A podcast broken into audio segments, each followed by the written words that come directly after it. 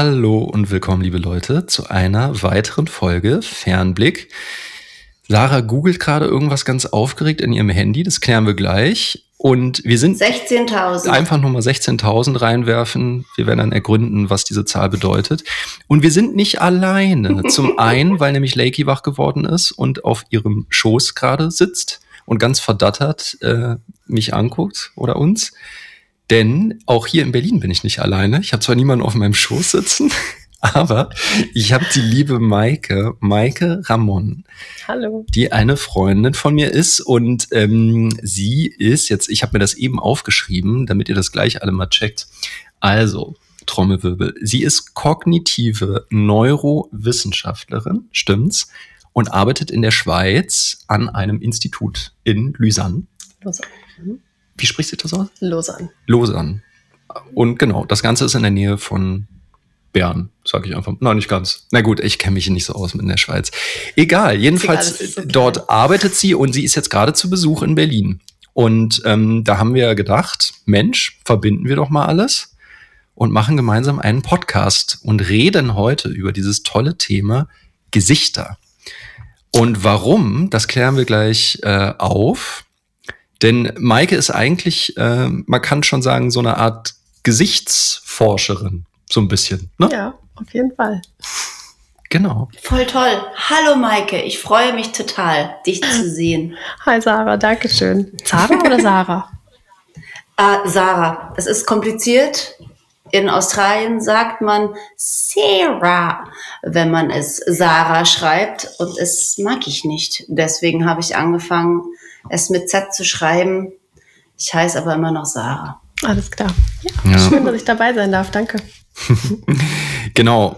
Und ähm, vielleicht ähm, erklärst du mal so ein bisschen ähm, uns ZuhörerInnen, was du denn genau machst. Also was ist so dein. Dein Fachgebiet, was sind so deine täglichen Aufgaben, mit wem arbeitest du zusammen und so weiter und so fort. Wir wollen alles wissen. So, wir lehnen uns jetzt zurück, Sarah. Die Ja, nächste Stunde spricht Maike. Genau. Ja, Ja, ganz bitte. kurz, Hannes, kannst du ein bisschen näher an Maike ranrücken, weil ich sehe dich nicht. Ich sehe Ja. nur deine schöne Bücherrand. Vielleicht sollte Maike doch auf meinem Schoß sitzen. so, so ist gut. Ja, ne? So kannst du Oh. uns schön sehen. Okay. Viel besser, danke. Also, Maike, schieß los. Genau, also ich ähm, bin seit ungefähr 17 Jahren akademisch vornehmlich unterwegs. Ich habe ursprünglich in Deutschland Psychologie studiert mit Schwerpunkt Neuropsychologie und bin damals über meine Diplomarbeit, da gab es noch keinen Bachelor und Master, ähm, über eine Seminararbeit an meine Diplomarbeit gekommen, wo ich mich mit Menschen beschäftigt habe, die keine Gesichter oder die weniger gut Gesichter erkennen können. Das nennt sich Prosopagnosie oder Gesichtsblindheit, wird es auch im Volksmund genannt. Und man muss sich das so vorstellen, dass die Leute zwar Gesichter sehen, sie sehen die einzelnen Elemente, aber sie können nicht so wie wir schnell automatisch erkennen, wer sich dahinter verbirgt.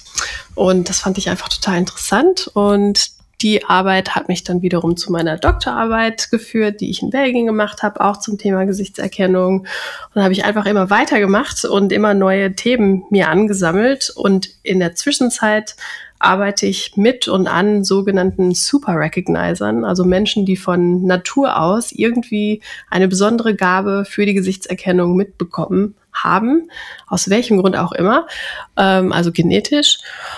Und die sind sowohl für die Forschung interessant, weil sie sich sehr gut eignen, um mehr Wissen über das Gehirn zu produzieren, aber auch andererseits für zum Beispiel Polizeibehörden interessant, weil es muss ja immer noch so sein, dass zum Beispiel Menschen Entscheidungen treffen, ob ein Täter oder eine Täterin tatsächlich die Person ist, die man denkt, dass sie tatsächlich dargestellt wird. Und ja, Und Genau. anscheinend ist da die, ähm, die Rate, also die Fehlerrate extrem hoch, habe ich gelesen.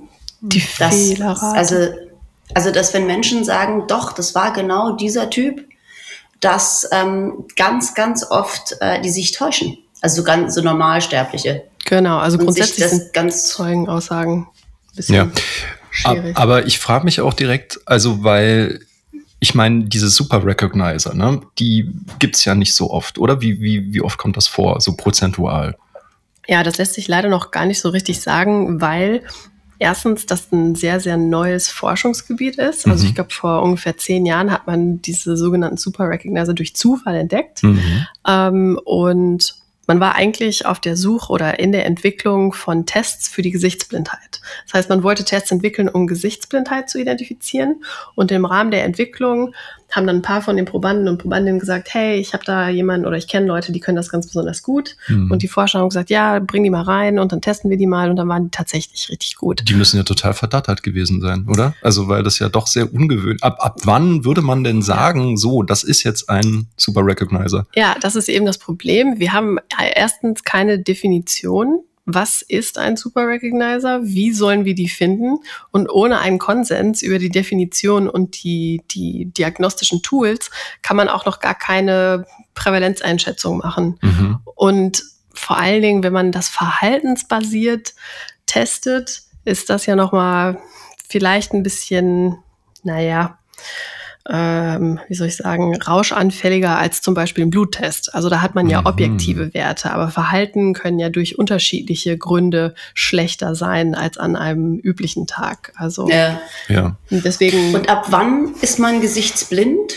Ja, es ist eigentlich ähnlich. Also auch da gibt es keinen Konsens und es, es gibt, das ist so ein bisschen wilder Westen. Manchmal habe ich das Gefühl, so wie Forschenden können einfach neue Tests entwickeln und sagen dann, ja, das ist das Beste, das ist super, das Ja. muss man verwenden. Und dann sagen andere, nein, meins ist aber was besser. Ah, okay. Okay. Ja, ist ein bisschen schwierig. Und Also, inwiefern äh, hat das jetzt nochmal genau eine Relevanz für die Polizeiarbeit? Also das würde mich interessieren, weil ich meine, eigentlich wäre das ja nur von Vorteil, wenn, was weiß ich, irgendwas passiert, irgendwas Schlimmes. Und zufälligerweise ist ein Zeuge ein sogenannter Super Recognizer und äh, kann dann den Täter identifizieren. Aber wenn das nicht der Fall ist, dann haben doch eigentlich Super Recognizer gar keine Relevanz, oder doch? Genau, also zum einen Zeugenaussagen, ähm, das ist eine Sache, aber meistens sind ja halt die Zeugen einer Tat äh, eben keine professionellen Polizisten oder wie auch immer. Mhm. Ähm, aber es ist ja so, dass aufgrund der zunehmenden Digitalisierung und Globalisierung es einfach extrem viel auszuwertendes Material gibt und das steigt ständig, weil einfach überall alles aufgenommen wird, sei es Video, Audio, wie auch immer. Und das gibt natürlich immer mehr Informationen, die es ja theoretisch oder faktisch zu forensischen Zwecken auszuwerten gilt. Also das heißt, Mhm. wir haben Aufnahmen von jemandem, der eine Tat mitbekommen hat und dann stellt sich die Frage, wer ist auf diesem Bild oder auf dem Video von schlechter Qualität aus einer komischen Perspektive aufgenommen, wer ist da tatsächlich zu sehen. Und wenn man einfach nur ganz viele einzelne Bilder oder einzelne Videos hat, dann weiß man am Anfang nicht, wie viele Personen hat man. Mhm. Und ich glaube, die größte Aufgabe oder eine der wichtigsten Aufgaben, die es zu bewältigen gibt, ist unter einer sehr, sehr großen Menge von Bildern vielleicht erstmal zu erkennen, welche von den Bildern stellen denn dieselbe Person dar. Das ist Ah, ja okay. erstmal so eine ganz basale Frage, weil eigentlich sind Menschen überhaupt nicht gut darin, unbekannte Personen auf Bildern abzugleichen. Fotos gibt es ja erst seit ein paar Jahrhunderten. Ich Mhm. weiß gar nicht, könnt ihr mir besser sagen? Ich, oh Gott, ja, das wird jetzt peinlich. Also ich glaube 1800 noch was, Ja. ne? irgendwann. Ja. Ah, tada. Ich bin ja, ich bin ja ganz frisch in der Branche. Genau. ähm, ja. aber ich, weil, warum mich das so interessiert, denn ähm, ich habe tatsächlich viele Freunde, die ähm, mir erzählt haben, dass wir uns äh, super gut unterhalten haben, als wir uns das erste Mal getroffen haben. Und als wir uns dann wieder getroffen haben, wusste ich gar nicht mehr, wer die sind. Und die waren völlig äh, schockiert und irritiert davon. Und ich, ganz ehrlich, ja, Hm. Dir war es scheißegal. Ein bisschen gesichtsblind. Vielleicht. Nee, also mir ist es, war es überhaupt nicht egal. Und es waren auch ganz tolle Gespräche bestimmt. Auch an die konnte ich mich nicht alle Vielleicht liegt es dann aber auch Ähm, einfach an dem Alkohol, Sarah. Und ge- ne? Nein, nein, nein, nein, Nein. nein, Eben nicht unter Mhm. irgendwelchen Einflüssen, sondern ich Mhm. glaube schon, dass ich darin nicht so gut bin, Hm. ehrlich gesagt. Ja, ich muss zugeben, ich auch nicht. Also sobald ich ähm, mein Zuhause oder Studio oder so verlasse, ähm, habe ich auch teilweise Schwierigkeiten, meinen Nachbar direkt zu erkennen. So, weil ich einfach diese Zusammenhänge nicht sofort erschließe und dann ist es für mich ja so, so eine Person. Und ich erschrecke mich dann auch immer, wenn dann so, ach Mensch, Hannes! Und ich bin dann immer so, äh, wie aus dem Moostopf. Also ich fühle mich dann eigentlich eher so ertappt und auch ein bisschen unwohl dabei. Mhm. Ja, da bist du noch blinder als ich. blind, die Nachbarn erkenne ich noch. Und das auch komplett ohne Alkohol.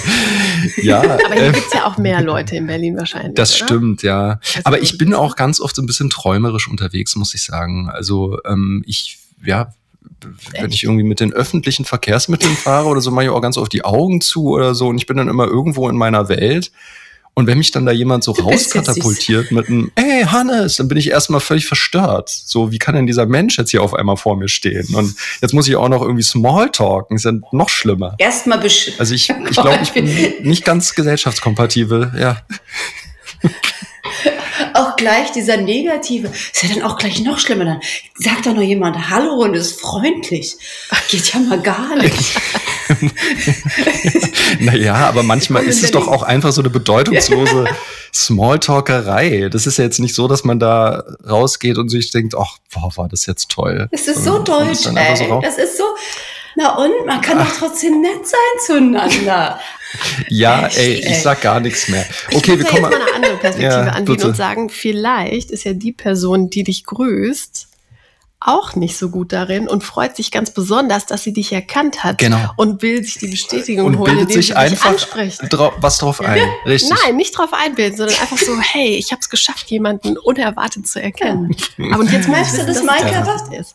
Merkst du diesen negativen, ne? Stern nee, ich damit. Komm, ey, so Quatsch. Echt. Jetzt suchst du auch noch eine Komplizin, ganz hilflos. Nee, aber wer auch übrigens richtig gut drin ist, ist Me. Die hat voll den Promi-Radar. Also mhm. wenn wir hier draußen in Berlin unterwegs sind, die weiß immer sofort, ach, guck mal, da drüben, da sitzt August Diel. Und ach, da ist doch Heike Makatsch und bla bla bla. Und ich sehe die Leute ganz mhm. oft nicht, obwohl ich die ja auch fotografiere. Ne? Und mhm. teilweise, also das ist ja noch peinlicher, so einen Menschen richtig mal fotografiert auch zu haben und dann nicht so ganz einzuordnen, Moment, wer war denn das jetzt nochmal? Mhm. Also es kommt ganz drauf an. So, ne? Es ist jetzt nicht so, dass ich komplett gesichtsblind bin, das würde ich nicht sagen, aber es ist auf jeden Fall so eine Tendenz zu spüren, je nachdem, wie auch meine Tagesverfassung ist, ob ich eine Brille auf der Nase habe. Vielleicht sollte ich daran mal arbeiten. mal die Sehschärfe checken lassen. Nee, aber ich, äh, ja, bin da auch nicht so der allerbeste drin. Wie ist es mit dir, Maike? Ich glaube, ich bin schon ziemlich gut, aber ich bin kein Super Recognizer. Also, okay, dann direkt nochmal die Frage. Mhm. Ähm, wann, ich meine, du weißt, ne, sagtest ja, man kann das nicht ganz so klar definieren, aber es wird ja wohl irgendwelche Attribute geben, mhm. die dann doch schon tendenziell eher äh, auf einen Super Recognizer zutreffen. Und vor allem, mich würde auch interessieren, wie lange kann dieser Super Recognizer das abspeichern? Hm. Ja, also ich, lässt sich halt noch gar nicht irgendwie sagen, weil es diese entsprechenden Studien überhaupt noch nicht gegeben hat. Also es gibt vielleicht 20, 25 Studien überhaupt zu dem Thema und davon Ach, sind noch nicht mal alle empirisch. Also manche sind einfach so Opinion Pieces oder so. Ähm, ja, ich glaube, am deutlichsten wird das, wenn man sich die Anekdoten von den Menschen halt irgendwie anhört. Also bei mir fing das Ganze, bevor ich mich überhaupt in dieses Forschungsgebiet reingewagt habe, fing das Ganze schon irgendwie in Schottland an bei einer Freundin von mir.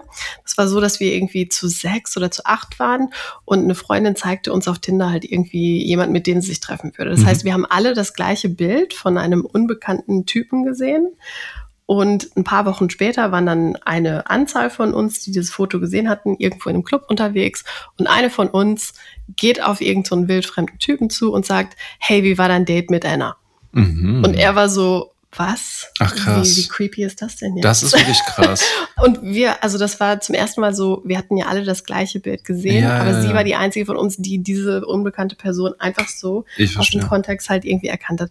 Und das da war ein Zufallsfund. Das war ein Zufall, ja, ja, natürlich. Aber es hätte, wir hätten es ja gar nicht gemerkt, dass dieser, also dass diese Person da war, hätte keiner von uns ihn erkannt. Also wir laufen ja ständig eigentlich mit Scheuklappen durch ja, die Welt und wissen gar nicht, um wem wir alles begegnen. Zu schützen. Ja? Ne? Also das ist ja, ich meine, das, was ich ja mache, dass ich mich da in so eine Traumwelt rein katapultiere, das ist ja eigentlich auch ein Schutz, weil mich das so reizüberfordert, wenn ich hier äh, in der U-Bahn sitze, um, mhm. auf irgendeiner Straße langlaufe. Ich bin auch gar nicht geschaffen für eine Stadt, merke ich echt. Also natürlich jobmäßig schon, aber eigentlich reizt es mich nur. Es macht mich eigentlich nur aggressiv. Mhm. So wie alle Komm hier nach Australien, hier, hier ist niemand. Ja, ja dir, dir, fehlt es wahrscheinlich wieder andersrum, Sarah. Ne? Platz. Ich bin, ja, ich bin die, ich bin die überfreundliche, die dann immer mit allen Nachbarn und der Frau an der Kasse in 18 Ey, Minuten. Ich bin auch freundlich, wollte ich nochmal reingrätschen, ne? es ist nicht so, dass ich hier so ein negativer Muffelkopf bin oder so, überhaupt nicht. Ich bin der reinste People Pleaser. Nee, über, nee, ich, ich, gau, ich, ich bin auch ganz gut im Vorgaukeln, so, ne? Also man, ich, ich stehe da ja jetzt nicht wie drei Tage Regenwetter. Die, die ich dann mal wieder nicht erkenne, die dann immer mit mir reden wollen. Die ganzen Prominenten, das ist mir einfach zu viel. Ja, interessant, was du so rein interpretierst. Okay. Naja, gut. Ähm, aber ja, nochmal zurück. Ich dich doch nur. Ja, klar. Nochmal ganz kurz zurück, auch wie wir uns überhaupt kennengelernt haben. Das ist nämlich auch ganz spannend. Ähm, ich habe ja mal ein Projekt gehabt vor langer, langer Zeit. Das müsste so 2008, 2009 gewesen sein. Und ich habe Berliner fotografiert auf die immer gleiche Art in einem Quadrat. Die Stirn, die war so ein bisschen angeschnitten und das Projekt hieß Facity.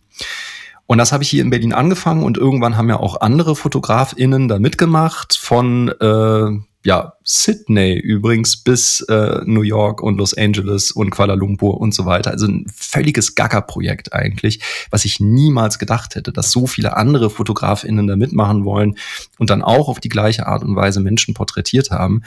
Und ähm, dieses Projekt wurde dann irgendwann eingestampft, weil es hat wahnsinnig viel Zeit gefressen. So, also ich habe da jeden Sonntag immer so um die zehn fremden Menschen in meinem Schlafzimmer gehabt und äh, habe mir da auch zumindest damals gerne Zeit für genommen. Aber irgendwann habe ich gemerkt, es artet aus. Es ist einfach, ich, ich kann das nicht mehr. Und es artete dann auch ja irgendwann ähm, online-mäßig aus. Wir kamen nicht mehr so richtig hinterher. Man musste das ja alles auch organisieren, wie das dann auf der Webseite gezeigt wird, dargestellt wird. Und es floss ja nie ein Cent. Ne? Also das war alles so ein reines Kunstding. Und dann wurde das eingestampft und aus irgendeinem Grund war aber doch noch ein Großteil online zu sehen. Ich wusste das sogar gar nicht mehr. Ich habe das, ehrlich gesagt, ich habe dieses Projekt schon komplett vergessen gehabt. Und dann äh, habe ich eine Mail bekommen von der Maike, die irgendwie ganz interessiert war und es spannend gefunden hat, wahrscheinlich auch sogar aus künstlerisch äh, künstlerischer Perspektive, nicht nur rein wissenschaftlich. Und so sind wir dann in Kontakt gekommen. Und ähm, ja, daraus hat Na sich klar, das ist ja für dich ergeben. wahrscheinlich das gefundene Fressen. Ne? Also auf jeden Fall sehr, sehr interessant. Also mega spannend. Ja. ja. Total. Ja. Ich habe dich ja total gestalkt. Äh, genau, Maike hat mich eigentlich gestalkt. Das, das ist die Abkürzung, ja, genau. genau. Nee, aber es hat tatsächlich auf Anhieb gematcht so. Also das genau. fand ich auch so faszinierend. Ähm, man spricht miteinander, ihr werdet es sicherlich auch alle kennen, hoffentlich. Und man spürt dann ja sofort eigentlich in Sekunden, äh, ob das irgendwie so passt, ob man miteinander gut reden kann. Und wir haben uns dann ja auch gleich zu Beginn über tausend andere äh, wissenschaftliche Themen vor allem so unterhalten. Und ich habe auch durch Maike nochmal entdeckt, ähm, wie groß meine Affinität eigentlich ist zur Wissenschaft, was ich so gar nicht äh, auf dem Schirm hatte. Also weil ich ja doch auch dazu neige, mir viel Sachen durchzulesen und auch immer viel so Nachrichten und auch Sachbücher mir anschaue und mich echt viel ähm, ja für, für allgemein so wissenschaftliche Sachen interessiere. Mhm. Und da kann man mit Maike tatsächlich stundenlang sich auch unterhalten, aber nicht nur jetzt über so wissenschaftliche Sachen, sondern so allgemein. Und das Spannende ist, das hatten wir auch eben gerade besprochen, dass ja so Gesichtsforschung also ne, das impliziert ja im ersten Moment denkt man eigentlich so, okay, gut, das ist was sehr rein rational wissenschaftliches, was man da tut und so ist es ja letztendlich auch. Aber gleichzeitig sagte auch eben nochmal Maike, sind es ja es sind ja Menschen und es ist ja oft sehr künstlerisch festgehalten, wie ein Mensch dann so porträtiert wird und äh, wie dann der Ausdruck ist und das ja und das Ganze, das nehmen wir irgendwie eigentlich so ja so ganz selbstverständlich irgendwie äh, an, wie das mhm. so ist. Aber eigentlich ist es ja wahnsinnig faszinierend und auch nochmal ein ganz komplexes Feld, ähm, was das eigentlich alles in einem auslöst, mhm. ne? so ein Gesicht. Total. Und ich finde es, also das ist auch der oder ein Bestandteil von meiner ähm, Doktorarbeit gewesen, dass ich zum Beispiel die Verarbeitung von persönlich bekannten Gesichtern untersucht habe. Also normalerweise bedient man sich einfach der Fotos, die man halt finden kann oder die man kreieren kann.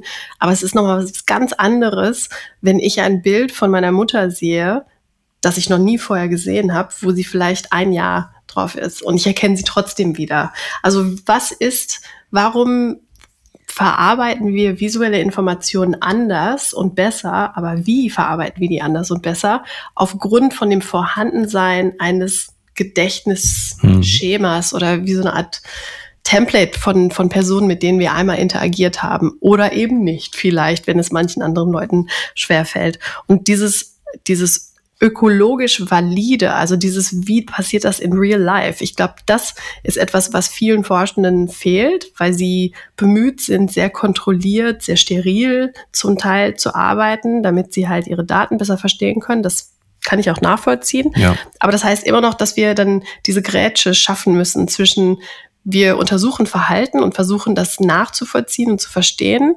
Aber wir müssen ja auch Verhalten, wie es im wirklichen Leben passiert, verstehen. Das sollte eigentlich unsere Zielsetzung ja. sein. Und dafür müssen wir uns viel, viel näher an die Realität äh, begeben. Und das schließt natürlich auch Kultur und, und Kunst mit ein, finde ich. Ja. Aber ja, viele meiner Kollegen machen es nicht. Ich finde es auch interessant, dass es also viel schwerer fällt, äh, andere Rassen zu erkennen als die eigene, also Unterschiede in anderen Rassen zu erkennen. Also dass zum Beispiel für Indonesier weiße Leute alle sehr ähnlich aussehen ne, oder schwerer auseinanderzuhalten sind als Indonesier und für uns weiße Leute es einfacher ist, uns auseinanderzuhalten als, als Indonesier zum Beispiel. Ähm, ist mir schon ganz oft aufgefallen, dass man da irgendwie aus irgendeinem Grund es einem schwerer fällt, die Unterschiede, die Aber meinst kleinen du, Nuancen zu erkennen. Ist auch wirklich so? Also, weil es ist ja sehr hypothetisch. Wenn, ne, wenn es wirklich, ein Land, ja. nee, wenn es ein Land ist, mit dem du, also das weiß Maike wahrscheinlich besser als ich, aber ähm, wenn du jetzt eine Weile in einem Land bist, glaube ich, dann gewöhnt man sich dann daran und dann ist es gar nicht mehr so. Aber wenn man jetzt in ein Land kommt, was man, wo man keine Erfahrung hat, wirklich mit, also viel, wie die Menschen dort aussehen, dann ist es, glaube ich, schon so, dass man das, des Gehirns nicht so rafft. Ja, ich denke einfach nur jetzt gerade zum Beispiel an Asiatinnen, ne? also die ja nun mal ähm, alle durch die Bank weg braune Augen haben. Also da, dass man auf einmal einen Asiaten mit einem blauen, mit blauen Auge sieht, also ein blaues Auge, Nein, aber ich meine, ihr wisst, was ich meine. Das, das sieht man ja so nicht. Und sie haben halt alle auch dunkle Haare. So. Und wenn ich jetzt an weiße Europäer so denke, dann sieht man ja aufgrund dieser Augenfarbe und der Haarfarbe und also ich will damit ja nur sagen, dass ich mir zumindest jetzt so ganz laienhaft vorstellen könnte, dass es da noch mal größere Unterschiede gibt in den Eigenschaften. Ja, es ist mega interessant, was ihr da beide sagt, weil also ähm, erstmal also es gibt diesen klassisch ähm, beschriebenen sogenannten oder damals bezeichneten Other Race Effekt, ähm, was glaube ich das widerspiegelt, was du halt sagst, Sarah. Ich glaube, das hat aber nicht unbedingt was damit zu tun, ob es meine oder eine andere Ethnie ist, sondern eben, wie du ja auch beschreibst, wie divers ist die ethnische Komposition dessen, was mir täglich begegnet. Also wenn ich ja. jetzt halt in einem Land lebe, weiß ich nicht, auf Hawaii ist irgendwie, sind ja ganz viele Leute polynesisch, japanisch, also ist vielleicht ein bisschen stärker gemischt und nicht so weiß wie vielleicht, weiß ich nicht, irgendwo in, in Süddeutschland vergleichsweise, sage ich jetzt mhm. einfach mhm. mal. Ähm, aber die Tatsache, dass du, Hannes, meinst, dass ähm, wir mehr Attribute haben, aufgrund der wir uns unterscheiden können, das ist eigentlich ein Resultat deiner eigenen Wahrnehmung und Sehr deiner eigenen visuellen Diät. Sehr wahrscheinlich. Also, ja. ähm, wie soll ich sagen, morphometrisch und anthropologisch betrachtet sind weiße Gesichter nicht unterschiedlicher als ja. random gezogene ja. Ähm, Personen asiatischen Her ja. Ursprungs. Genau, mhm. aber das ist einfach, weil wir oder das, das visuelle was man nicht sieht, ne? Also das visuelle System stellt sich auf die Informationen ein, die wir haben und wir nutzen das maximal. Das heißt, wir benutzen die Informationen, die für uns informativ sind. Wenn du sagst, du kannst dich daran erinnern, welche Augenfarbe Personen, denen du neu begegnet bist, haben, wow, ich kann es nicht. Und ich glaube, dass viele Leute sich da vielleicht gar nicht dran erinnern können. Mhm. Wenn sie mhm. jetzt jemanden neu kennengelernt haben, dann fragst du ja, welche Augenfarbe hat die eigentlich auch? Keine Ahnung. Ja, das ist interessant. Sehr unterschiedlich, glaube ja. ich, auch bei Menschen. Ja. Dass sie dann erstmal, also Henry zum Beispiel, da bin ich ganz erschrocken fast. Der weiß das immer. Der mhm. weiß immer, welche Augenfarbe ähm, ja, die Menschen hatten, so die er gesehen hat. Da würde ich hypothetisieren, dass er vielleicht eher auf dem nicht so stark ausgeprägten, Konti also Ah, Ende okay. des Kontinuums ist, weil Okay, eben ja. Leute, sogenannte Gesichtsblinde, die arbeiten halt, ach, die arbeiten, die achten auf lokale Details, so Ah. wie eben Augenfarbe oder, weiß ich nicht, ein Muttermal über der Lippe oder, weiß ich nicht, einen herzförmigen Mund oder Vielleicht ist es ja auch so eine ganz kindliche Sicht, so, dass man, also keine Ahnung, Ahnung. ist jetzt echt nur eine Vermutung, ja. Ja. Ja, aber ich glaube natürlich, dass das auch genauso sein muss, wie du es sagst. Ähm, ich habe ja, ihr wisst ja, ich bin ja mit einer Asiatin zusammen. Und ich habe ja, ähm, genau, und ich habe ja, äh, bevor ich Me kennengelernt habe, ähnlich wie wir alle auch nicht immer so einordnen können, Moment, ist das jetzt ähm, jemand aus Japan oder aus Korea oder China oder Thailand oder so? Also das war ja alles immer so, ja, die Chinesen. Also jetzt nicht bei mir, also ich bin da schon ein bisschen differenzierter drauf gewesen, aber man muss schon sagen, im Allgemeinen ist es eigentlich immer so, ja, irgendwie Chinesen, Chinesen oder Japaner oder so. Wird oft so behauptet. Und dann habe ich ja erst eigentlich so eine Sensibilisierung dadurch erfahren und habe nochmal ganz genau ähm, äh, ja, schauen können, ah nee, Moment mal, so thailändische äh, Menschen haben viel mandelförmigere, also eigentlich fast so runde Augen, während du jetzt in äh, China sehr viel schlitzigere Augen ja findest und in äh, Korea wiederum das auch Parallelen manchmal gibt so mit Japanern. Also ich, ich finde, ne, man, man ist dadurch ja dann ein bisschen geschulter und ähm, kann auch viel eher erkennen, ob da jetzt jemand vielleicht aus Vietnam oder aus Thailand oder eben aus Japan kommt. Und das fällt, glaube ich, den meisten, die jetzt nicht asiatische Freunde haben oder sich damit auch gar nicht so beschäftigen, denen fällt es sehr, sehr schwer, das zu differenzieren. Mhm.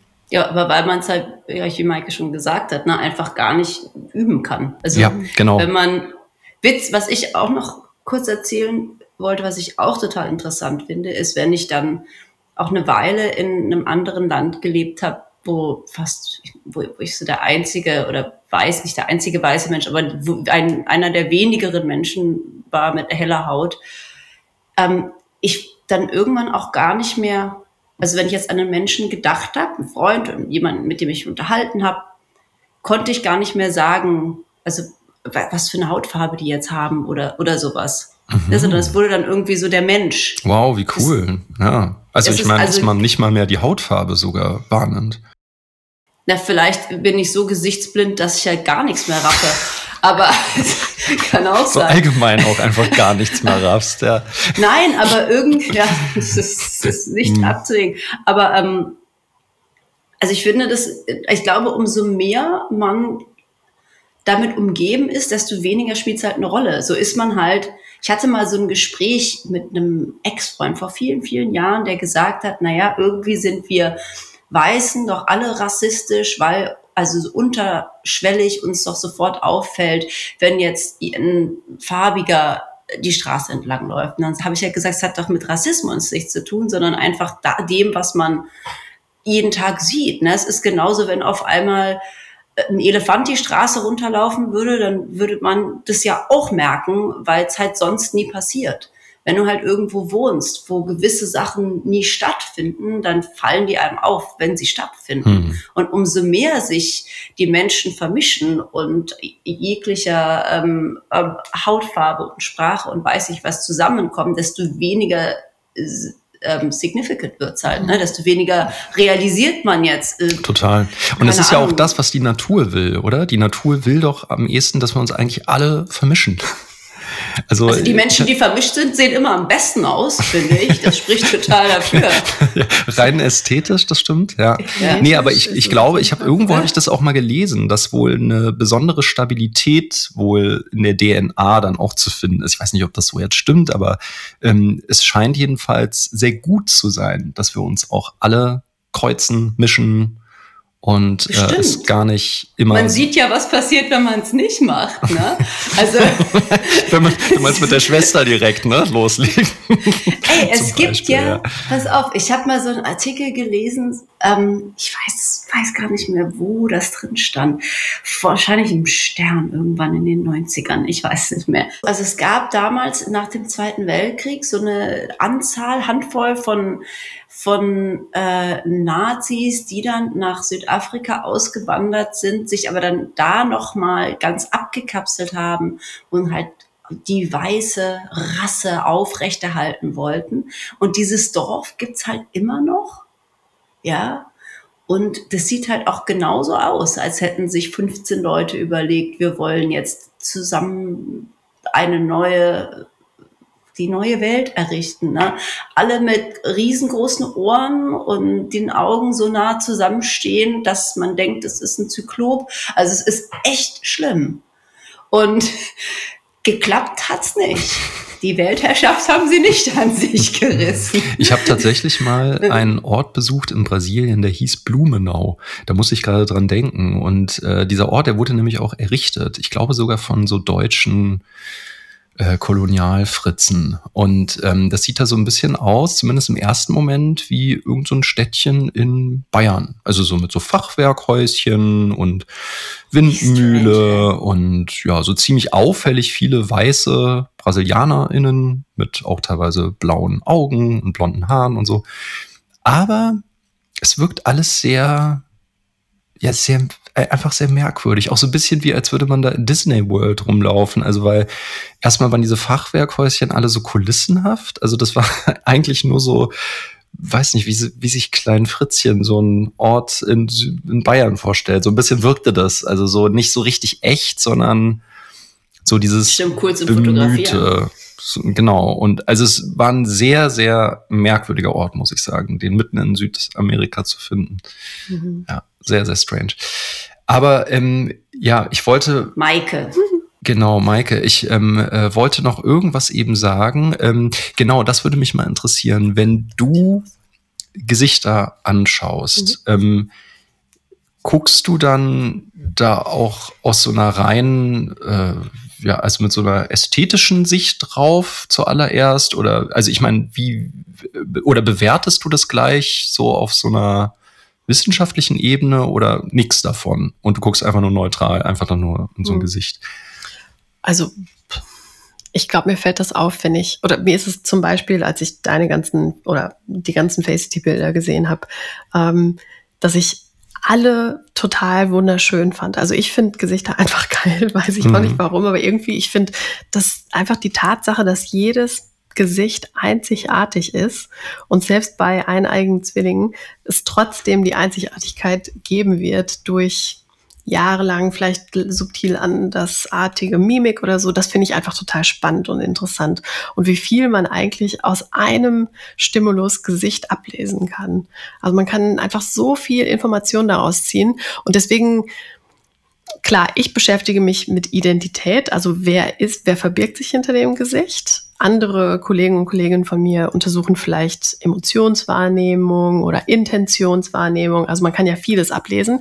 Ähm, das ist nicht meine Spezialität, aber ich finde das einfach mega spannend, dass die halt so einzigartig sind, so vielfältig und trotzdem, dass wir Menschen innerhalb von 200 Millisekunden eigentlich ist die Verarbeitung fertig, kannst du sagen. Mhm. Also unser Gehirn ist da Wahnsinn. so krass drauf spezialisiert und wir nehmen das überhaupt gar nicht wahr. Mhm. Wie komplex das ist. Also meines Wissens sind Gesichter die komplexesten visuellen Reize, die es überhaupt gibt.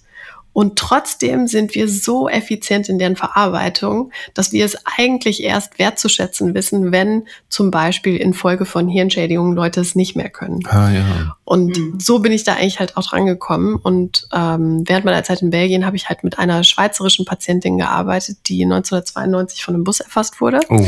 Und ähm, infolgedessen durch die doch erheblichen Traumata, die sie halt erlitten hat, ähm, ihr einziger bestehender, ihre einzige bestehende Beeinträchtigung ist halt die Gesichtsblindheit. Und ähm, ja, eben, ich habe ja halt vorhin noch gesagt, das ist so Anekdoten, dass für mich informativste sind. Und bei ihr, sie hat halt einmal eine, eine, Szene beschrieben, wo sie in einer ihr unbekannten Stadt zum ersten Mal war. Das heißt, sie kannte sich in der Umgebung nicht aus, ist ähm, an der Einkaufsstraße entlang gegangen und guckte natürlich in die, in die Fensterreihe so rein, blieb irgendwann stehen und dachte dann, was starrt mich diese Frau so dreist oh, an? Krass. Und guckte dann so weiter und meinte, ach, die hat ja ähnliche Ohrenring wie ich. Das ist ein Spiegel und das ist kein Glas. Und dieser Prozess der, der Selbsterkennung, also dass das, da sieht man halt, wie schwer es eigentlich ist. Und wenn du eine Gehirnschädigung in einem Teil dieses komplexen Netzwerks im Gehirn hast, zerbricht das Ganze und man kann es auch nicht neu erlernen. Und das ist auch. Ach, echt? Ja, also das ist nicht das ist einfach weg. Das ist echt ja. interessant. Und bei ihr, wenn man ihr zum Beispiel zwei Bilder zeigt und man sagt, ist das dieselbe Person oder sind es zwei, pff, da kann schon mal 20, 25 Sekunden dauern, bis sie sich entscheidet. Krass. Und das ist wirklich so, weil sie Pixel für Pixel, also so Feature mhm. by Feature geht und so ja. eins nach dem nächsten. Für sie ist das Gesicht wirklich nur die Summe der Einzelteile und für uns ist es halt mehr und wir ja. können das auf einmal erfassen ja. oder die meisten Leute. Und ich, und dann so unterschiedlich sehen wir dann auch wieder nicht aus. Ne? Das ist doch eigentlich verrückt. Also ich denke, das sind tatsächlich so Kleinigkeiten, die sich unterscheiden, die man dann aber doch tatsächlich äh, sofort wahrnimmt. Und mhm. wir glauben ja auch, dass diese Kleinigkeiten, also wenn du einen Mund siehst, also du guckst jetzt irgendwie bei mir auf den Mund, dann denkst du ja, ich schaue mir mhm. den Mund an. Aber deine Wahrnehmung von meinem Mund ist ja trotzdem durch den Kontext, durch alle anderen Informationen gleichzeitig beeinflusst. Und das ist halt bei ihr, also bei der Patientin eben nicht so. Das heißt, diese Interaktion der Wahrnehmung der unterschiedlichen Komponenten, das findet halt nicht statt. Mhm. Und das ist eigentlich etwas, was uns die Arbeit erleichtert. Ja. Und ähm, ja, vorhin, ich weiß jetzt gar nicht genau, wer von euch das so gesagt hat, aber ähm, wir laufen ja eigentlich unser, unser Gehirn dafür da, Vorhersagen über die Welt zu machen. Also wir laufen durch die Stadt und haben ein gewisses Ziel. Wir wollen jetzt einkaufen gehen, wir gehen zu dem Späti oder was weiß ich nicht, weil wir das und das kaufen wollen. Und wir haben ein Ziel vor Augen und das, was wir wahrnehmen, passt entweder in diese Schablone oder halt nicht. Und deswegen sind dann halt so Erwartungsabweichungen ähm, führen uns vor Augen, wie schwer eigentlich es ist, die Welt ständig akkurat zu bearbeiten mhm. oder zu verarbeiten. Mhm. Ja. Ja. ja. Ich finde es ja auch sehr interessant, wie lange es braucht, bis Kinder realisieren, dass sie das sind, wenn sie in den Spiegel gucken. Ne? Mhm. Es gibt dann irgendwann so ein Alter, wo die dann ja mehr und mehr verstehen, ah, Moment mal, das bin ja ich. Und Henry macht das ja ganz oft, dass er dann auch im Badezimmer vom Spiegel steht und dann irgendwelche Grimassen zieht oder irgendwie so ja auch, auch so ein bisschen posermäßig fast unterwegs ist. Also wahrscheinlich hat er sich irgendwie abgeguckt oder so, aber das ist für ihn auch ein Weg, ja, sich selbst nochmal anders oder irgendwie neu zu entdecken oder zu erkennen. Also es scheint ihm offenbar ja auch was zu bedeuten und wichtig zu sein. Und das finde ich auch so spannend, ähm, also weil du das gerade erwähnt hast, die Frau, die sich im Schaufenster gesehen hat, äh, wie krass das sein muss, wenn du das gar nicht realisierst, dass du das mhm. bist. Oder dass es halt Zeit und, braucht. Oder, dass es Zeit braucht, bis du das dann mhm. verstehst. Also ich meine, das ist, das können wir uns überhaupt gar nicht vorstellen. Also ja, nicht mal im Ansatz. geht man ja auch auf den Spiegel zu, weil man halt sich die Haare kämmt oder was weiß ja, ich nicht. Also auch in der Erwartung, man, genau. weiß, das bin ja. ich. Ja. Ich hatte aber schon mal einen Moment, wo ich in den Spiegel geguckt habe und ich einen Moment gebraucht habe, um zu realisieren, dass ich das bin. Aha. Weil du nicht bei dir warst, weil du nicht wusstest, dass es ein Spiegel war? Oder weil Sarah eine Erwartung von Doch. sich hatte, nicht so auszusehen Die und einfach ja, nicht ja, ich verstehe. Hat. Ich habe einfach ja. das kann nicht sein. Das ist jemand anders. Nein, als ich ähm, also ja, doch, doch, tatsächlich so, aber das war, nachdem ich rausgefunden habe, ähm, dass Lakey eine Krankheit hat, ähm, mein jüngstes Kind. Da habe ich also da ging es mir dann, ich bin war einfach durch, ne, und habe zwei Wochen, ich habe zwei, drei Wochen durchgeheult und nicht mehr geschlafen und nicht mehr gegessen und habe mich halt dann in dieser Zeit auch physisch verändert und kein einziges Mal in den Spiegel geguckt. Und als ich dann zum ersten Mal wieder in den Spiegel geguckt habe, klar wusste ich, dass ich das bin, aber ich habe mich doch tatsächlich, ich habe so eine Sekunde gebraucht, weil sich so viel verändert hat in meinem Gesicht in dieser Zeit Weißt du wie? Also, und es ist, also tatsächlich. Entschuldigung, aber wie ja. unglaublich, ich muss nur gerade daran denken, wie das gewesen sein muss für Menschen ganz, ganz früher, als es Spiegel noch gar nicht gab. Also mhm. da gab es ja nur irgendwelche Pfützen oder so, in denen man sich spiegeln konnte. Und das war's. Und mhm. wie krass das doch eigentlich ist, wie selbstverständlich wir mit Spiegeln groß werden und einfach genau wissen, und nicht nur das, es geht ja nicht nur äh, um Spiegel, sondern auch um, um, um Fotos, die man mal mit dem Smartphone macht oder auch halt mit der Kamera oder so. Also wir haben ja eine, eine ständige Bestätigung unseres Selbstbildes. Wie wir so aussehen. Und äh, äh, naja, wo, ich weiß, ja, muss man vorsichtig mit sein, weil eigentlich ist es ja auch immer so ein bisschen Fake oder steckt sehr viel Fake auch dahinter. Nee, Aber, ich würde anders ja, sagen, noch na, nicht sag mal mal. Filter oder Fake oder so, sondern Mhm. einfach unsere Wahrnehmung von uns ist komplett anders, als wie andere uns wahrnehmen. Schon allein dadurch, dass Mhm. wir haben, also wenn du auf ein Gesicht guckst, also von jemand anders, haben wir so eine Tendenz nach links zu gucken. Unsere Gesichter sind ja nicht symmetrisch. Das heißt also, wenn ich jetzt deine rechte Gesichtshälfte nehmen würde und davon quasi einen Spiegel Sarah machen würde und links Sarah, Mhm.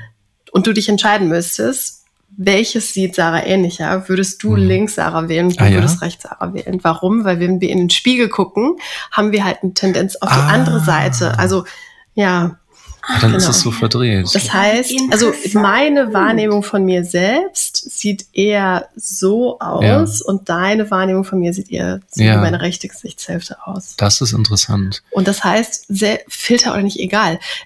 Und die Wahrnehmung von jeder Person ist durch die Perspektive des Betrachters halt gegeben und aber auch noch weiter. Das hattest du vorhin auch so beschrieben Mhm. äh, mit den mandelförmigen Augen und so. Mhm. Das ist vielleicht, weil für dein Gehirn, weil für dich Augen besonders informativ sind. Aber es gibt Leute, die lieben Münder und da gehen die als erstes hin. Mhm. Und vielleicht würden die das gar nicht Ja. auffassen und die würden sagen, ja, bei den Asiaten, da sehe ich halt eher so die Unterschiede in der Textur oder die Wangenknochen oder so. Mhm. Das heißt, wir suchen uns die Informationen, die für uns am nützlichsten sind Ja. und die sind anders zwischen Personen. ja.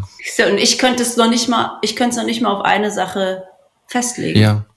Ich finde ja auch so ähm, faszinierend, wie unterschiedlich man ja in die Gesichter schauen kann. ne? Also wenn du ja professioneller Fotograf bist beispielsweise und das ja ständig machst, Mhm. dann klar bewerte ich natürlich auch Gesichter ganz automatisch ganz anders. Also nicht, dass ich jetzt äh, sage, oh Gott, oh Gott, äh, das ist ein ganz hässlicher Mensch oder so gar nicht, sondern es ist schon so, dass ich natürlich ähm, ja eher darauf achte, wie ist genau die Augenform, wie ist denn der Mund und was macht es mit mir und was sagt es aus? Und natürlich versuche ich auch irgendwie zu hinterfragen, leider erfolglos, warum das eigentlich so ist, dass das in mir irgendwas auslöst. Also das ist ja auch komisch, warum es so eine Art, ich sag mal, naturgegebenes Ästhetikgesetz irgendwie gibt, warum dieser Mund, der da so geschwungen ist oder so, jetzt als besonders schön wahrgenommen wird und ein anderer Mund als eher weniger schön. Und das finde ich halt auch so verblüffend, also wie unterschiedlich du ja in Gesichter gucken kannst. Du kannst da reingucken und kannst das vielleicht ganz unbewusst als eher unattraktiv sehen. Mhm. Aber ähm, wenn man dann ganz genau guckt, warum eigentlich, äh, macht ihr sowas eigentlich auch, dass ihr solche Sachen erforscht, ja? Ja, ja, Ja, da fallen äh, mir äh, direkt ein paar Studien Äh, äh, sag rein, mal, sag mal. Ja. Weil erstens glaube ich, dass deine Wahrnehmung von was ist attraktiv, das Mhm. ist auch nicht stabil. Also es Ja. verändert sich ja in Abhängigkeit dessen, dem du ausgesetzt bist. wie ich sozialisiert Ja. worden bin und so weiter. Aber ja. auch auf kurzen Zeiträumen, glaube ich. Ähm, zum Beispiel, wenn wir, ja, keine Ahnung, bei Mode sieht man das ja ganz stark, ne? Dann, Gott, denkt man nie wieder, werde ich Schlaghosen tragen. Und jetzt habe ich mich letztens dabei ertappt, dass ich mal eine in der Hand hatte. Aber einfach solche Sachen. ne? ähm, und ich glaube, ähnlich ist es halt einfach so, Mhm. was ist unsere visuelle Diät? Und da hat eine Kollegin von mir aus Australien, äh, Jessica Taubert, die hatte, glaube ich, während der Pandemie so eine, so eine Studie publiziert, wo sie äh, Swipe-Verhalten auf Tinder untersucht hat. Und irgendwie war es halt so, dass man quasi vorhersagen konnte, wie die Person bei dem hundertsten Gesicht swipen würde, in Abhängigkeit dessen, wie ihre vorherigen Entscheidungen Mhm. waren. Das heißt, wenn ich jetzt das hundertste Gesicht ist Hannes und Hannes, wird Hannes nicht gleichermaßen wahrgenommen, sondern in Abhängigkeit dessen, was zuvor Ah. gesehen wurde. Das heißt also, Ja. alles basiert eigentlich auch immer so ein bisschen Alles. auf Vergleichswert. Ne? Aber das ist auch spannend, weil das ist ja im Leben grundsätzlich so. Also nicht nur mit Gesichtern so, sondern ja auch mit Beziehungen, Partnerschaften, mit Wohnungen, Alles, mit ja. allem. Alles wird verglichen Ja. und bewertet. Ja, aber ich, ich glaube, so diese Illusion des, der Stabilität ist einfach etwas, das wir aufgeben sollten, aber dass wir vielleicht nicht geübt sind, uns, also das so anzunehmen, dass das alles immer so ein bisschen fluide ist, dass Kategorien und Binarität irgendwie Mhm. total künstlich erzeugt ist, dass alles immer irgendwie so ein bisschen im Flow ist. Und selbst wenn ich dir jetzt zweimal das gleiche Gesicht zeige, wirst du das, ja, wie gesagt, anders wahrnehmen. Also es Ja. ja, ist einfach mega interessant. Ja. Und vor allem, ich finde ja ähm, auch so crazy, ich habe mit der Sarah auch schon mal darüber gesprochen, aber nur ganz kurz, was ähm, eigentlich so eine gesegnete Attraktivität dir für ein äh, Leben bescheren kann oder auch nicht. Ne? Und das immer in Abhängigkeit Natürlich nicht nur, das ist eine sehr komplexe Kiste so, aber mal angenommen, du bist mit einem sehr überdurchschnittlich gesegneten, attraktiven Gesicht ausgestattet, dann würde ich doch mal sagen, dass man tendenziell schon von Kindesbein an vielleicht so ein bisschen ja, so ein bisschen wohliger, leichter durchs Leben irgendwie kommt, weil Menschen einen einfach eher anschauen und niedlich finden und man fotografiert wird und immer dieses Gefühl halt dann hat, Mensch, ach, ich sehe ja irgendwie ähm, doch vielleicht ja ganz ansehnlich aus. Und das ja ich widerspreche ja ja ist ja Gott, ey, ich habe keine Chance. Ich habe es gerade noch mal versucht, Nein. aber gleich jetzt hier im Doppelpack, also wirklich ja. auch noch rechts und links. Weil es einfach nicht stimmt, so, weil weil du oh. weil du ja du du es als würdest würde also du nimmst ja die Seele, den Menschen, seine Erfahrung, sein Lebens. Nein, so schwarz-weiß sehe ich das ja gar nicht. raus aus dem Konzept. Ja. Also nur weil du gut und ganz die meisten Menschen, und das darüber haben wir auch geredet, wo du sagst, ah Schauspieler und war, ey Leute, die äh, gut aussehen, haben meistens noch viel schlimmere Komplexe und fühlen sich noch viel Nee, das schließt das ja nicht aus. viel selbstkritischer. Nee, Doch, nee, weil die nicht leichter durch Ja, ja, nee, gehen. aber die das will ich ja auch damit sagen. Ich sage ja auch nicht, dass sie deswegen weniger Probleme haben. Im Gegenteil, manchmal haben sie sogar noch mehr Probleme.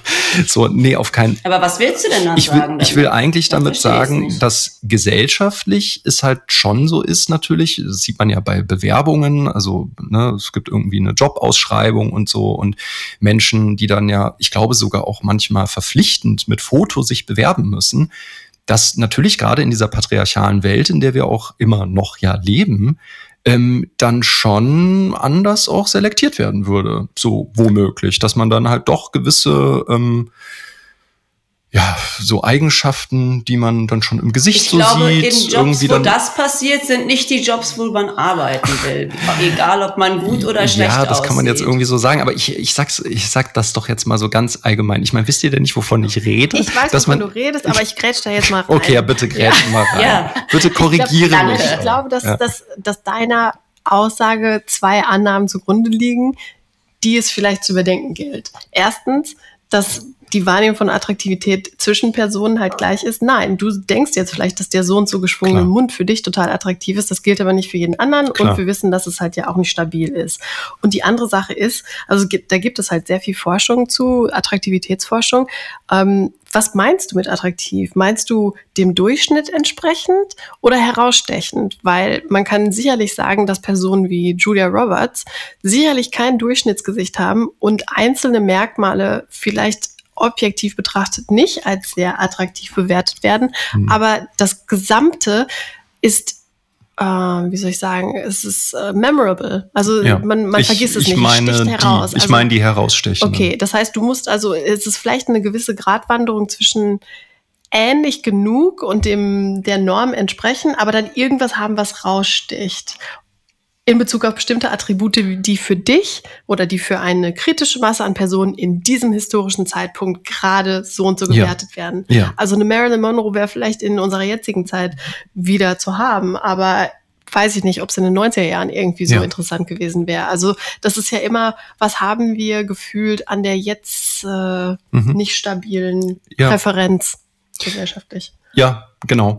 Und natürlich hängt es dann ja auch immer noch davon ab, was genau die Tätigkeit, also was der Beruf auch ist. So, mhm. ne? Also weil das ist ja nun mal äh, ein Unterschied, finde ich, wenn es äh, eine, eine Schauspielerin ist, also die eben, wie die du ja gerade mhm. beschrieben hast, also Julia Roberts, nehmen wir mal als Beispiel, oder eben ähm, eine, eine Politikerin oder Wissenschaftlerin oder oder oder. Also da wird dann ja auch noch mal, also insofern unterschieden, weil es Berufe ja gibt, wo man äußerlich auch sehr viel äh, präsenter ist und mhm. sehr viel mehr von dieser kritischen Masse, die du gerade erwähnt hast, irgendwie dann ja auch bewertet wird. Mhm.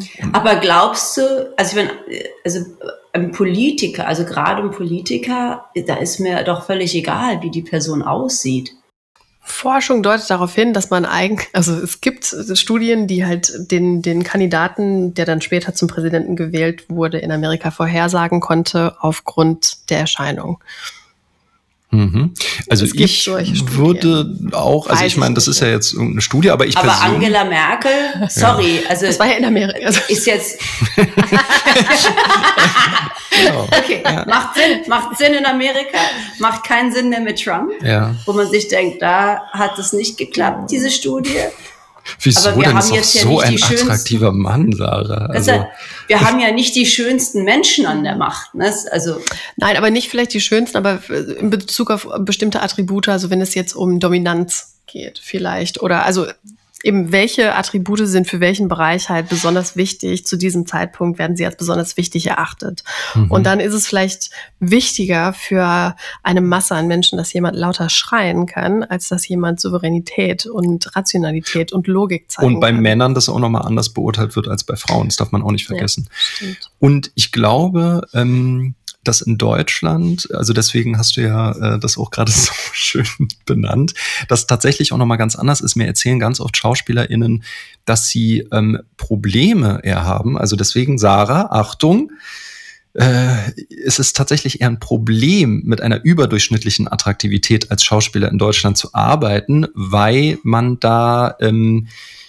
ja dann nicht ganz so ernst genommen wird oder nicht glaubt, man könnte dann irgendwie so Arthouse-Filme äh, bedienen spielen. Und da, da müsste man dann doch irgendwie so ein bisschen mehr Ecken und Kanten und was weiß ich haben. So während halt in amerikanischen Filmen, die eigentlich immer aussehen wie Models, also selbst nach dem Aufstehen aus dem Bett irgendwie sehen sie schon aus wie, weiß nicht, als hätten sie zwei Stunden vom, vom Spiegel gestanden. vielleicht suchen die mehr nach Leuten, die ähm, mit, mit denen sich die breite Masse ein bisschen besser identifizieren kann. Ne?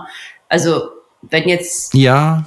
Ja, aber vielleicht ist es auch so eine Angst vor Attraktivität. Also ich glaube, dass in der Gesellschaft, also besonders auch bei Männern, es ganz, ganz viel tiefsitzende Ängste gibt gegenüber attraktiven Menschen und attraktiven Frauen. Hm. Behaupte ich einfach mal. Also weil ich denke, dass viele ähm, da in so ein, ja, in so eine Art Konflikt geraten, weil sie sich sehr minderwertig fühlen und äh, dann irgendwie so Unterlegenheitsgefühle da sind und so. Also Aber das ist halt ein Problem der Männer grundsätzlich, finde ich, mit Frauen. Ja, kann ne? sein. Also, Ja. also ich weiß gar nicht, ob das so sehr daran liegt, ob jetzt jemand attraktiv ist oder nicht. Ich glaube schon, dass es dass einfach viel, da, also es viel, oft viel damit zu tun hat, dass die Frau grundsätzlich einfach immer noch unterschätzt wird und ähm, in Position gerne gedrängt wird, in der ähm, ja, wo man es bewerten kann, ne, wo man sagen kann, ah, die ist so und so, weil sie so und so aussieht. Aber ich weiß nicht, ob das, also ich glaube, dass es, dass es unter Frauen, würde ich jetzt mal sagen, nicht so eine große Rolle spielen würde. Aber Frauen checken sich ja untereinander auch ganz krass ab, muss ich sagen. Also wenn, ja, ich finde schon auffällig. Also wenn Frauen ähm, so auf der Straße sich begegnen, sogar auch ähm, wenn sie einen männlichen Partner neben sich herlaufen haben, sind es eigentlich immer die Frauen, die sich gegenseitig abscannen. Finde ich, also ich habe das schon öfter beobachtet, dass dann immer so geguckt wird. Gibt's bestimmt auch eine Studie, Ja, Mike. ey, ich stelle auch gerade fest, Leute, ich muss in die Attraktivitätsforschung. Jawohl, weil ich finde das, ich finde, Warum? ich finde es Warum? mega spannend. Ich finde es unfassbar spannend. Die Attraktivität. Die Attraktivität- Wir reden über Gesichtserkennung. Nein.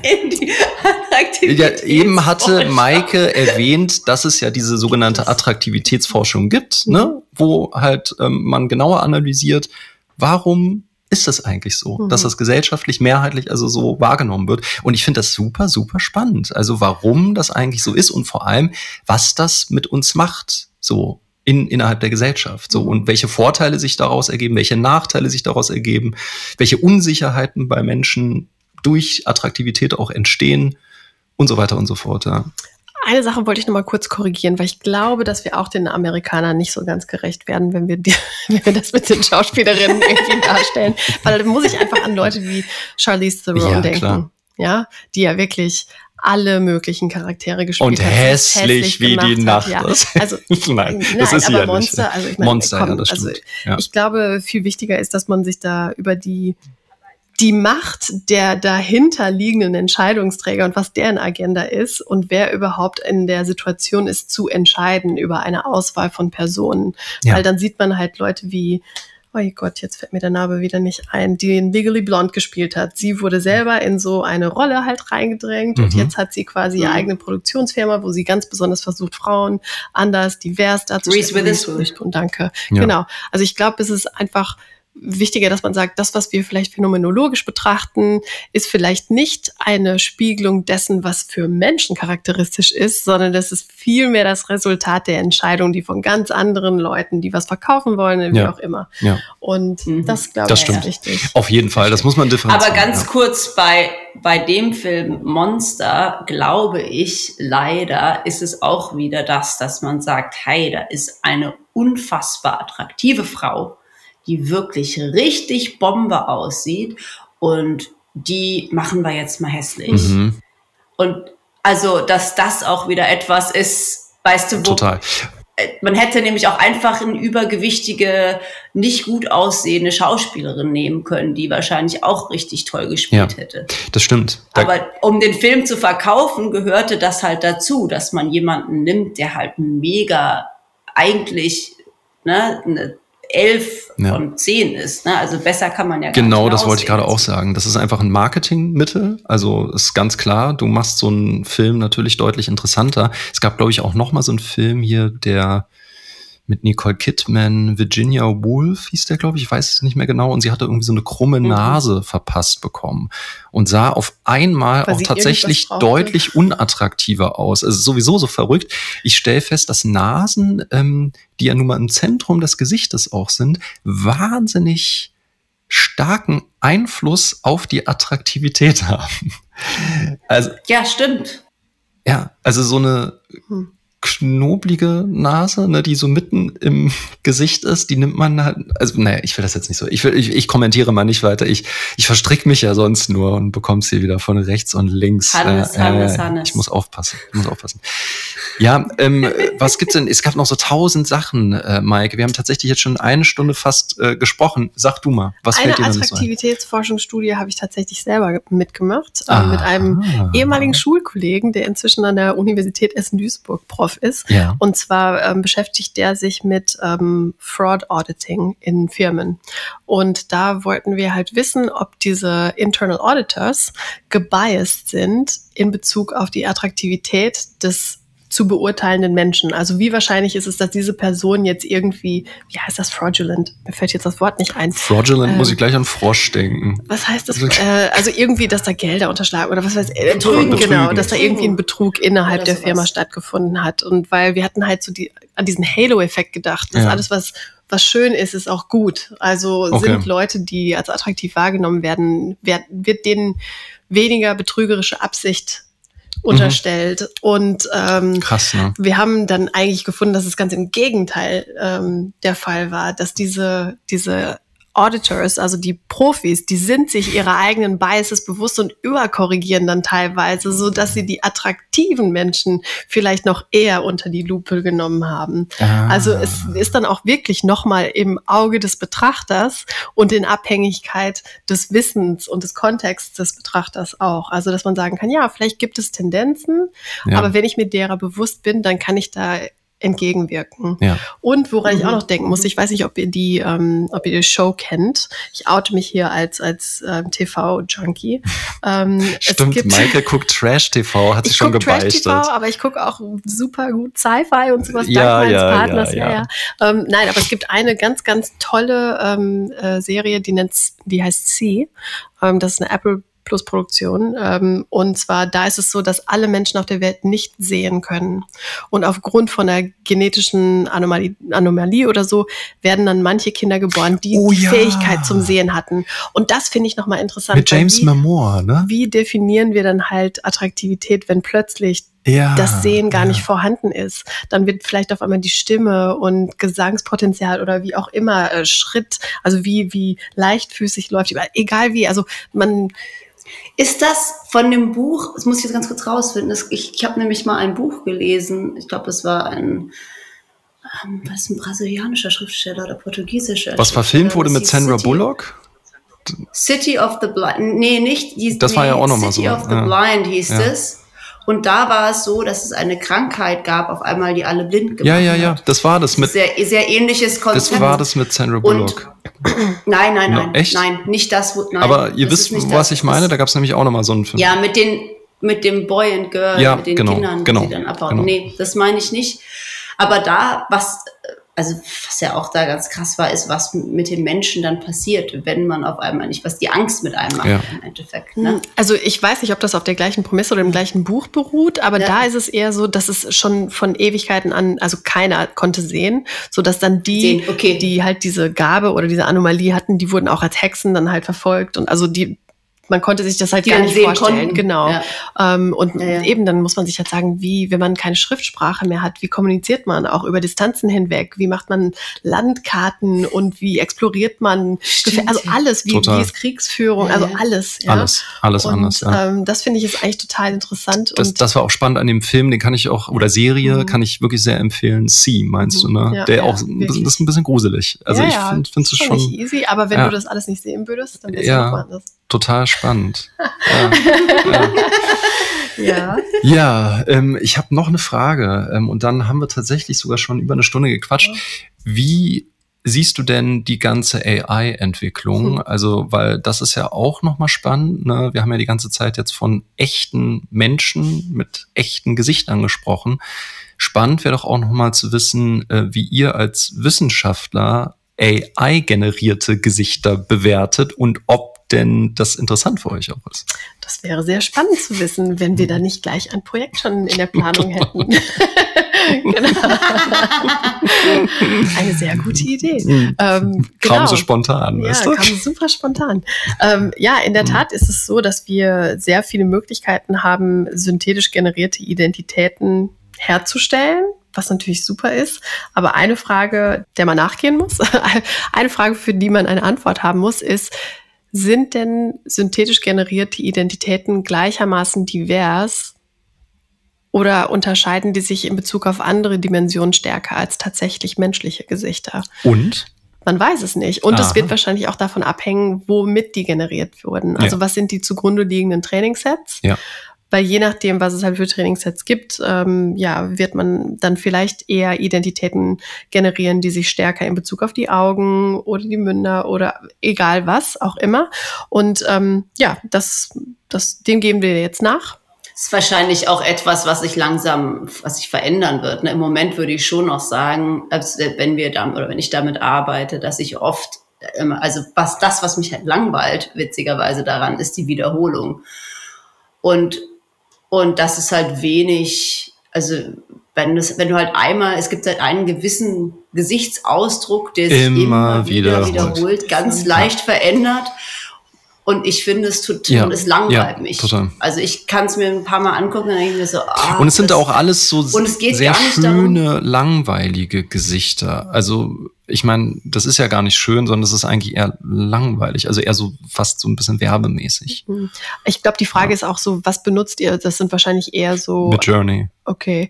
Ähm, ja, mit meinen Kollegen ähm, aus der Schweiz. Da ist ein Biometrie-Forschungsinstitut. Ähm, da haben wir halt eine Kollaboration, wo wir eben auch synthetisch generierte Identitäten uns angucken, die zum Beispiel algorithmisch als dieselbe Person wahrgenommen werden.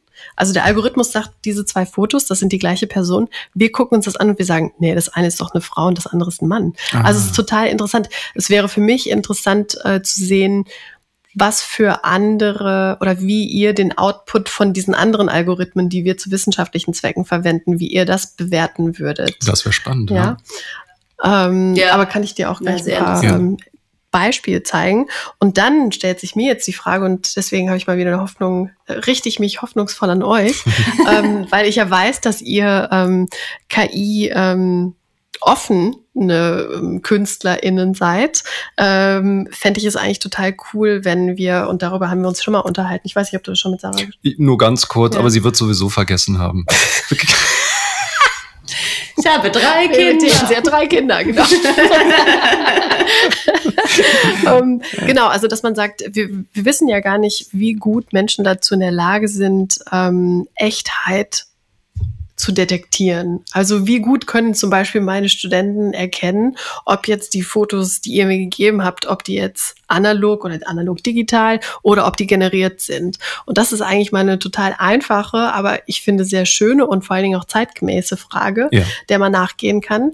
Weil ja. wenn ihr als, als ja, KI-offene KünstlerInnen mir eben Fotos geben könntet, wo ihr sagt, das reflektiert alles meinen Stil, das ist alles von mir, KI-basiert dann vielleicht nochmal überarbeitet oder so. Und ihr gebt mir das, ohne dass ich weiß, was ihr tatsächlich fotografiert habt oder was ihr generiert habt. Dann kann ich das dann quasi untersuchen, um einfach mal der grundlegenden Frage nachzugehen, wie gut sind wir eigentlich darin, das zu erkennen.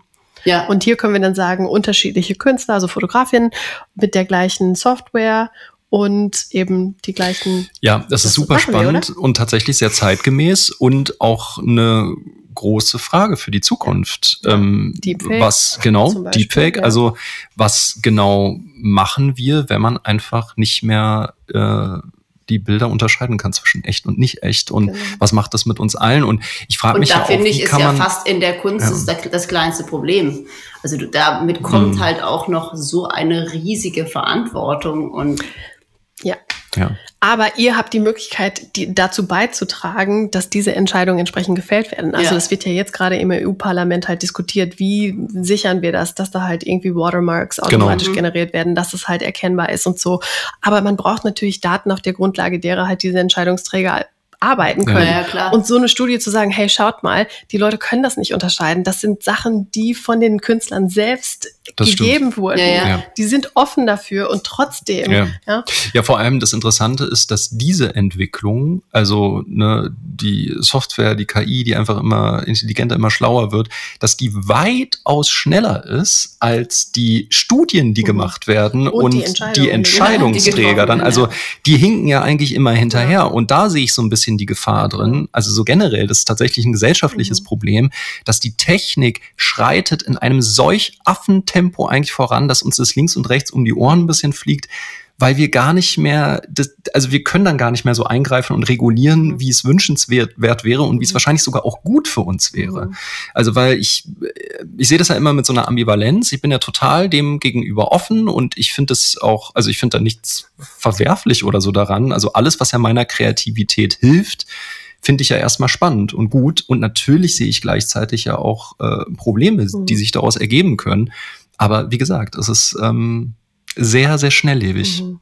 Ja, auf jeden Fall. Also ich meine, es ist ja immer so gewesen, dass die legalen Regularien immer der Technik hinterhergehängt haben. Also man hat sich ja auch siehe Internet und Digitalisierung Autos. Also und ja auch war es ja nicht ja. irgendwie Pferde und Karren, sondern dann hatten wir den ersten Wagen und dann mussten wir uns über rechts vor links irgendwie Gedanken machen. Also das brauchten wir halt einfach vorher vielleicht das stimmt, nicht. Ja? Das stimmt. Ähm, Oder auch Handys am Steuer. Das war ja ganz lange möglich ja. in Deutschland. Konntest genau. du halt einfach immer schön quatschen. Genau. Und wir lieben einfach, weil ja. Ich glaube, ich muss leider äh, mich ausklinken, denn es ist hier halb elf und mein, mein, mein kleines Kind schläft nicht. Ja, man muss äh, die ZuhörerInnen, die sehen das ja nicht, was wir hier sehen, Maike ja, und ich. Ähm, die äh, Lakey sitzt nach wie vor auf dem Schoß von Sarah, äh, inzwischen schon, ja, der Kopf ganz eng an der Brust.